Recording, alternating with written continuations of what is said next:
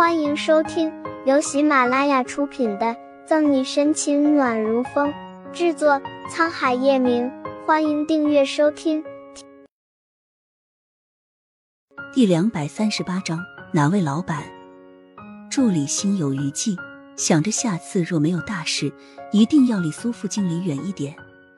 等到助理出去以后，苏倩接起了那个据说是老板的电话，心里有些疑惑。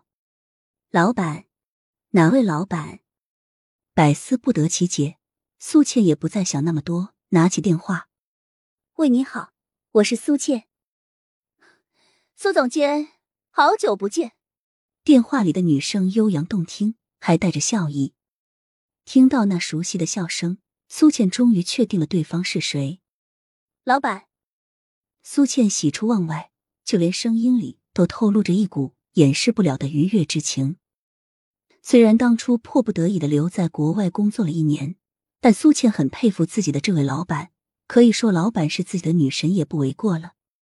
年纪轻轻就有如此作为不说，自己本人也有心机手腕，对待员工更是和善的没话说，甚至可以说苏倩就是他一手培养起来的。老板，怎么在这个时候给我打电话了？是不是有什么重要的事情要吩咐？苏倩不敢疏忽。连忙问道：“电话对面的左心言自然是听出了苏倩声音里的愉悦之情，对此十分满意。也没什么事情，我也回国了，想着你现在在国内已经稳定下来了，想跟你见一面罢了。”左心言轻笑一声，神情柔和：“就是不知道你方不方便。”听到自己的女神想和自己见一面，苏倩欣喜万分。当然方便了，能和老板见面，这是我的荣幸。我怕你事情太多，没有时间。左心言抚摸着趴在脚边的藏獒。既然这样，我们明天在你那边的茶馆一聚怎么样？左心言亲和平易近人的声音，让苏倩本来还有些紧张的心顿时放松下来。好啊，两个人轻松的将见面的时间定了下来。出了这么一道插曲。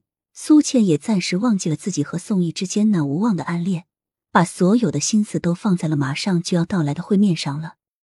第二天临出门时，苏倩最后一次确定了一下自己的打扮，一点也不失仪，这才满意的点了点头，向着两个人约定好的茶馆走去。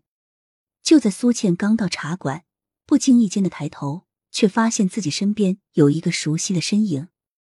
老板，苏总监。左心言眼里不由得划出了一抹笑意，等了这么久，终于把他等出来了。和苏倩打了招呼，左心言坐在他对面，脸上挂着温柔冷艳的笑容，再配上他那高颜值的脸，妥妥的就是大众心目中女神的模样。当然了，左心言本身也是很多人心中的女神。没有想到左心言会突然约自己，苏倩有些受宠若惊。老板。你什么时候回国的？怎么也不和我说一声？你才回国，肯定还有很多事要做，我怎么好打扰你？看出了苏倩的放松，左心言很满意这样的效果，充分的发挥了他的个人魅力，主动开启了话题，让两个人之间的氛围不再尴尬，而变得温馨起来。在左心言的刻意调动下，苏倩很快就将状态调整好。虽然两个人以前没怎么见面，也没有什么特别深的接触，但苏倩本身就很崇拜他，故而两个人就像是多年没见的故友一般闲话聊天，像是有说不完的话。苏倩开始和左心言说起他最近发生的一些事情，不可避免的就提到了沈西。左心言早就知道他和沈西的关系，不然当初苏倩也不会一毕业就被他招到了自己的公司，同时。左心言还知道苏倩喜欢的人就是宋毅，也是为了他才回的国。所以当他提到沈西的时候，眉眼间是掩盖不住的纠结神情。左心言就知道他在痛苦些什么，装作不知。